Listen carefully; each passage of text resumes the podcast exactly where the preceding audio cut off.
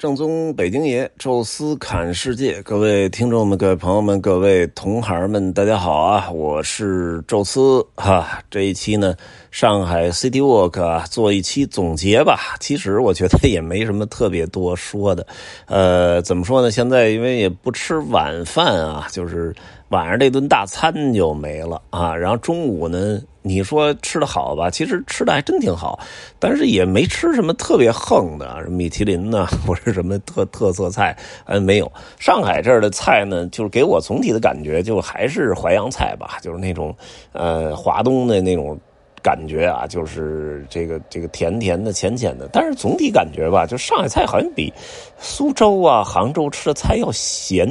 啊，这更像是北京的那种口味啊。然后我因为我试了好几家，哎，包括小默默他那个家属啊，完了带着我吃过两回。然后呢，这个这个我自己也也是跟朋友什么的去旁边上海菜都是偏咸啊，所以这咱也不知道是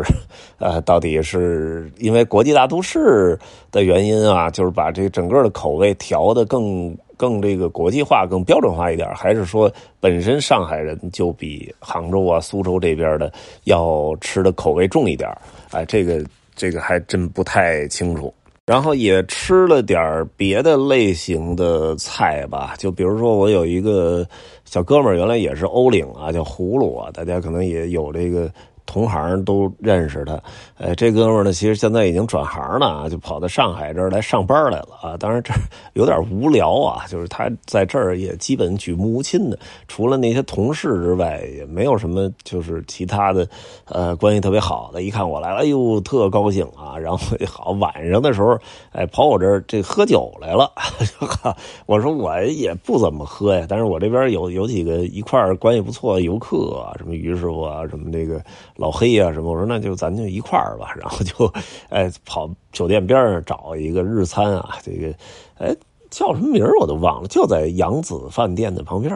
哎，这吃起来还挺好的，就感觉可能上海日餐本身就比北京啊什么有些地方要好吃。呃，我觉得可能有几个原因吧，一个就是毕竟这个日餐都是呃生的呀，或者说那种越新鲜越好，甭管是鱼啊还是海鲜还是蔬菜，都是越新鲜越好。那那肯定挨着海，那必然会很好。啊，人上海这地儿呢，确实。也挨着海，整个气候呢跟日本也差不了太多，哎，所以这种状态可能就是能还原度更好啊。再加上还有一个很重要原因吧，就是因为上海。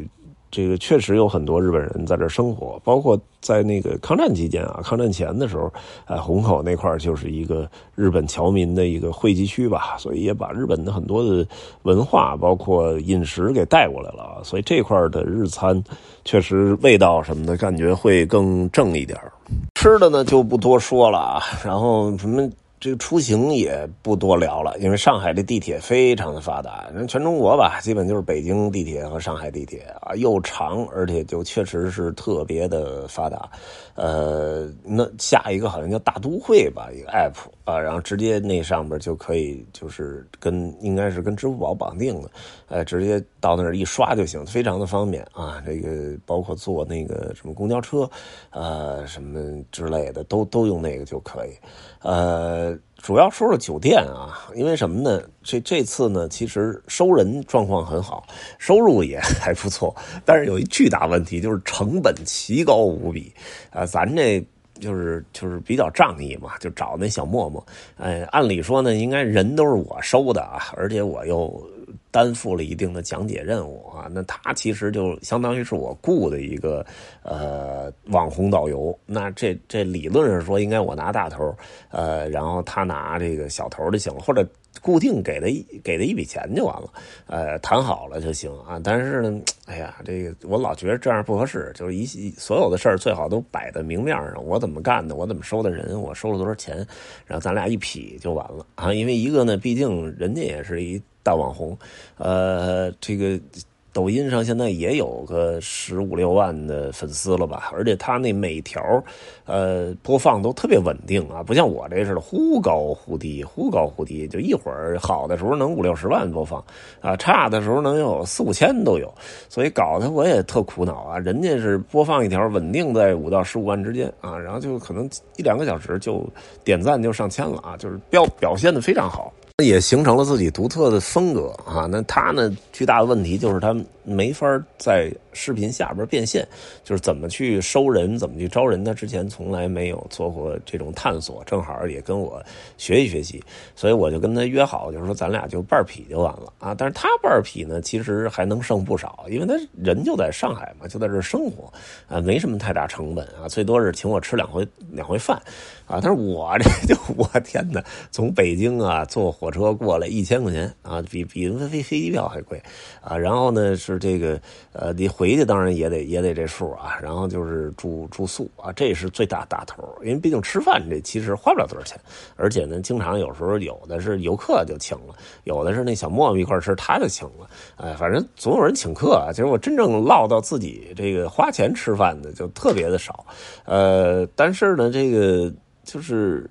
住宿这事儿是没辙。你像 B 团吧，有一个老黑啊，这因为在在山西啊什么的，就正好就跟我一屋，哎，所以这来上海，我说那你就咱俩还订一屋吧，我还省点哎，但是 A 团没辙呀，这 A 团是就我一人呃，而且其他人其实都是从各地来的，也都住在普通地儿了，也好像没合适的拼房，所以我就自己一人住了个这个这个酒店。一人住嘛，房费都是你自己来啊，所以你就想想住到什么地儿合适。按照正常的这个状态呢，其实找一个。全季啊，就这个档次吧，全季维也纳，呃，基本就合适了。呃，但是呢，有有这么几个问题啊。第一呢，是我们这老上海 City Walk 是非常具有文化气息的。呃，讲了半天，您自己住的一个那种标准化全季，那就有点说不过去了啊。感觉应该还是住的，要不就住的好一点的酒店，要不就住一个有历史气息、文化气息的地方。因为我在群里边也给大家推荐的酒店都是什么衡山宾馆呀。马勒别墅啊，什么这个这个呃扬子饭店呀，呃什么上海大厦呀，都是这个地方啊。金门大饭店、国际饭店都是这些地方。你说让我自己好一问，你住哪儿？住全季了？哎呀，这 有点说不过去了啊。然后再一个呢，就是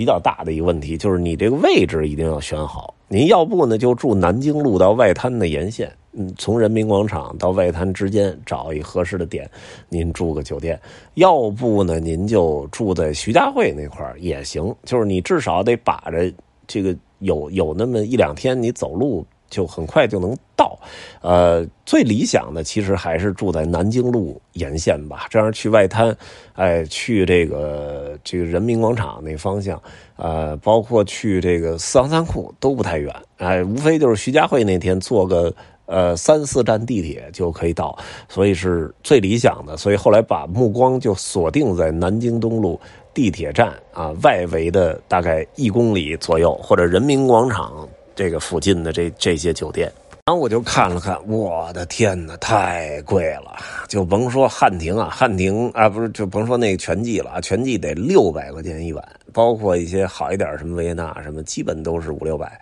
然后哪怕就是汉庭那个级别的那种最普通的连锁酒店，居然也要四百多、五百的样子。我的天哪！然后我就一下都傻了，我说这怎么这么贵？这地。地理位置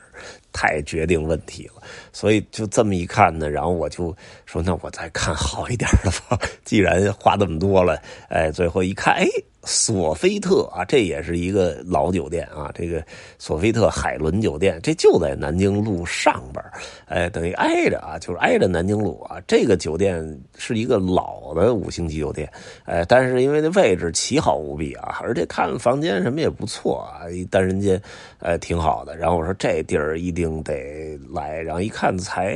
六百多，我我要是哎七百块钱七百整，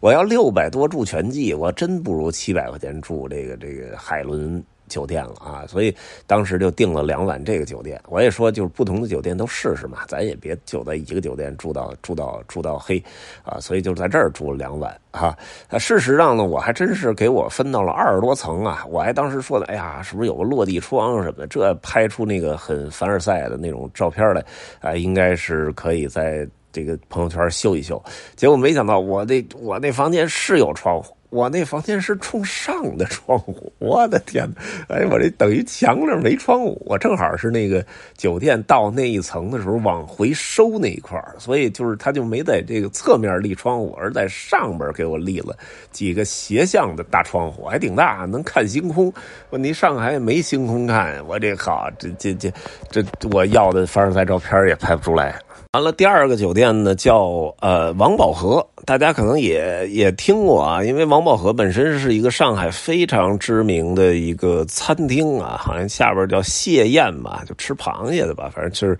很有名。据说到了逢年过节，这王宝和都要排大队。他确实，呃，整个那个酒店的下边三层吧，应该全是餐厅啊。那个我好像有一回赶上用餐时间就回酒店，哎呦，那个人呐，真是多，呃。他这个酒店呢，就在这个海海伦索菲特酒店的斜对面啊，等于过一个马路的路口，就稍微再往里一点就是。哎，这个酒店为什么我要订呢？就是它也差不多六百六百多一晚啊，在那儿又住了三晚啊，在这个海伦索菲特住两晚，在那个地儿呢是住了三晚。呃，这个地儿呢，为什么住在这儿呢？就重要的一个原因吧，就是我当年。有一个系列团叫 Tourist Holiday，呃，现在翻译成应该叫加东旅行社，加拿大东亚旅游，啊，它是一个加拿大的华人在多伦多开的这个店，然后他又也在什么很 Montreal 啊，什么那个 Vancouver 啊，都都有都有他的那个就是门市，所以那个当时收了很多的团啊，一般有那个小团散客呢，就是一站一站各地有自己的地导就行了，但是万一收了一个大团呢，当是要求，呃，要要来这个就是北京的导游，因为北京是中国区的总社，北京的导游要到上海来接团，因为通常是先到上海，然后我们呃有的时候会自己带，有的时候会这个找一个上海地陪，然后他是就是上海、西安、北京三站，呃，偶尔有那种桂林什么的，所以我呢是来了好几次上海。啊，当时呢，人这个旅行社就指定要住在王宝和。啊，客人也确实非常满意啊，因为这个楼也很高啊，也是二十多层，然后同时呢。呃，这个这个就是房间啊，条件什么的也都算当时上海非常好的，而且最重要的就是它也是在南京路边上，去外滩啊，包括去什么人工人民广场啊，南京路都非常近啊，所以当时我记得有好多的游客啊，就就是一直对着我就夸这酒店，Central Hotel，very good 啊，因为王王宝和酒店好像就叫 Central Hotel。然后，但是呢，你别看这么好酒店，有时候我这团二三十人的大团啊，就按理说就是应该给导游也订一间啊，哪怕是一个单人间什么的，您您在这酒店也可以住。但是，哎呀，这旅行社啊，你真是没法说他们啊。这个最后给我定到哪儿了呢？定到了静安寺还往北的一个小旅馆里啊。那个我印象中，那个就是每次游客住王宝和的时候。我都住那儿，呃，当时倒也不是特别堵车啊，但是我记得那时候打个车也得半个小时啊，才能到这王宝和接上客人呢哈，呃，然后我还问了一下啊，就王宝和当时旅行社拿的价格是五百啊，然后我那酒店呢也得两百多，所以其实他一晚才省两百多块钱。啊，然后他又就承诺给我报销出租车票，所以最多最多就是这个往返就就省了一百多块钱。啊，我当时都说，我说你你咱这上海可能就住俩晚上啊，就总共省个三百多块钱，值当吗？说你干嘛非得给我订这么远啊？不行，旅行社那时候就是就是能省则省，这钱绝对不能花冤枉了啊！所以导致其实后来这游客有时候在酒店。有点什么问题还得给我打电话，这确实让我也挺恼火啊。就是后来我带团的时候，经常有这么一个额外会跟旅行社讨价还价的一个一个过程，就是我要求一定要跟客人住一个酒店啊，因为这里不但是说舒适度啊，包括交通啊方便，说我那酒店住老远，我还得好这个。结束了，我还继续在工作，因为我还得走回酒店，这受不了。无形中拉长了好多的工作时间。然后另外就是游客有什么事儿，你人家也找不到我，也不符合这个服务的一个规则吧？哎，我说这你必须得跟我跟游客住一块儿，而且这也是涉及到我觉得一个平等问题吧？您连导游啊，就连。跟游客住在一个酒店资格都没有，就这真是，甭管是游客还是旅行社，他也也不看不上你啊。所以我就后来就，呃，经经常带团的时候会询问一句啊，我说这个是不是住在一酒店？要不是的话，可能咱们再再再谈谈吧啊，就再再大家再考虑考虑啊。所以这个也是，呃，这回我一看王宝和，哎呦也六百多，哎呀，说住三晚也挺贵。哎，我还真看了一眼静安寺那边，一小一点的酒店还真就有三百多块的。但是我还是住王宝和了啊，因为我觉得，如果说我现在订几晚这个静安寺那儿的酒店啊，小酒店啊，然后我真的以后就没有资格再骂人家旅行社了，因为对一个对自己都这么抠门的人，这个你你还有什么？资格去指责人家旅行社抠门啊，所以这后来说不行，王宝和也算是一个夙愿啊，一个心结，我必须得住一回啊。这个确实最后还是如愿住进去了。整体啊，就王宝和也好，这个。索菲特都不算那种特别特别好的酒店，呃，稍微的也都有点老啊，但是整体那些设备设施什么的都也其实都还不错，哎，所以住起来床的软硬度什么的，我觉得也挺好啊。然后，呃，位置又不错啊，所以呃，其实也推荐给大家啊。这个我觉得这个性价比，其实如果说您五百多块钱住全季，倒不如一晚加个一两百住在。这两个地儿啊，要历史有历史，要文化有文化，要档次有档次，还是确实我觉得性价比要好的。后来的。四五晚上吧，啊，应该住了四个晚上。其实订了五个晚上，就是扬子饭店啊。那个，我我之前聊没聊到过啊？就在人民广场的边上，它对面是来福士中心啊，就特别方便。呃，然后它的那个楼呢，现在显得有点小了。旁边有一个教堂，呃，曾经这就是教堂的一个学校，女子学校在这儿啊。就据说是宋氏三姐妹都曾经在这儿上过学。后来教会呢，把这块地皮卖给了扬子集团。然后建的这个扬子饭店，啊，扬子饭店呢也是咱们华裔的一个设计师来设计的啊，做的，但是也是那种黛口的那种新新新装饰运动的那种感觉，呃。但是杨子饭店其实最有名的是，因为这里有很多的驻唱歌手啊，那些什么周璇呐、蝴蝶呀、白光啊，都曾经在这儿唱过歌啊。然后那个陈歌辛啊什么的，也曾经都在这儿驻唱过啊，当这个还组过乐队啊。而且最有名、最有名的一个是姚丽啊，姚丽据说在这儿驻场了好几年来唱，而且他最最著名的那首歌，其实也是代表了整个老上海时期的最。红的一个金曲叫做《玫瑰玫瑰我爱你》啊，这首歌其实就是在呃扬子饭店诞生的啊，而且呢，就是因为姚丽当时呃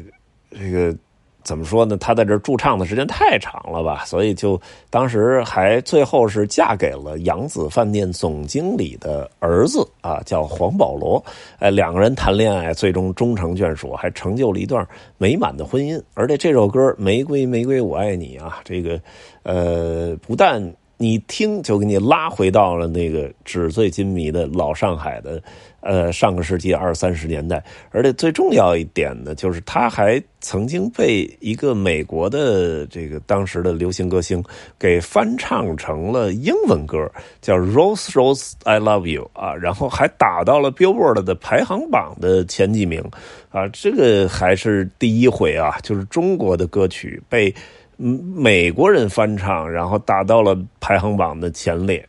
这个在即使在现在也都不太常见啊，你何况是那个时代啊？所以也就说明这个歌曲的传唱度吧。所以当你走进啊扬子饭店的大堂的时候，其实就已经能若有若无的能够听到“玫瑰玫瑰我爱你”的这个声音了啊！然后同时走进房间的时候，一开门啊，自动响起的背景音也是“玫瑰玫瑰我爱你”啊！这个这个酒店呢，其实我们住了一个还不错的一个，有点像套房一样啊，大概得有个六十平米吧，五六十平米的一个房间，呃，因为我们住的时间长。啊，所以可能他这个倒换房型的时候，发现可能就是我们要住普通的标准间，有点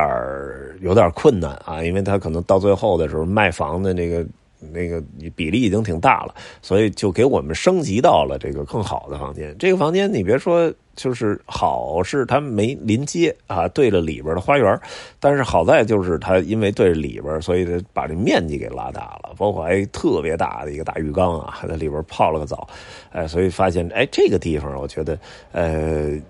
也是非常非常推荐的啊，因为价格也不贵，好像才五百多吧，五百多一晚，呃，然后呢，呃，旁边就是人民广场啊，这个地铁站就在马路对面啊，然后对面还有一个来福市中心啊，大商场，吃的也有，然后还有一个电影院，就叫好像叫什么电影院来着，反正就就在我们这酒店。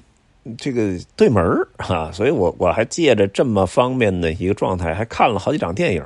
啊，什么人之怒啊，什么这个悬崖之上啊，还一个叫什么呀？呃，什么扫黑吧，反正就就这几个，全都是在那两天看的啊。我说，哎，这地方挺好的啊，这个去哪儿也都方便。包括最后一天，我这个说不住了，因为最后一晚没必要了。当时那个家里人就就说要来上海嘛，我说干脆我当天晚上我就拎着行李去接他们，然后就跟他们一起就住在浦东的迪士尼边上了啊。这个就呃我就不跟老黑挤了啊，所以我就提前走了，也是拿着行李出门就是人民广场的地铁站，直接就是上海虹桥、上海呃这个虹桥机场火车站，其实都都。就是坐地铁可能也就半个小时吧，就非常非常方便啊，所以这个扬子饭店我觉得也可以给大家推荐一下哈。呃，整体来讲吧，这个老上海 City Walk 的呃最后一期，我觉得就可以跟大家说到这儿了。当然，我们还有一个番外篇啊，就是最后一一一一天吧，我是因为接小孩然后去又带着他上海迪士尼玩了一圈呃，这个。我再再聊一期题外话吧，就是把我们这个老上海 City Walk 彻底给了结啊！这一期呢就跟大家聊到这儿吧，感谢各位收听啊，咱们下期再见。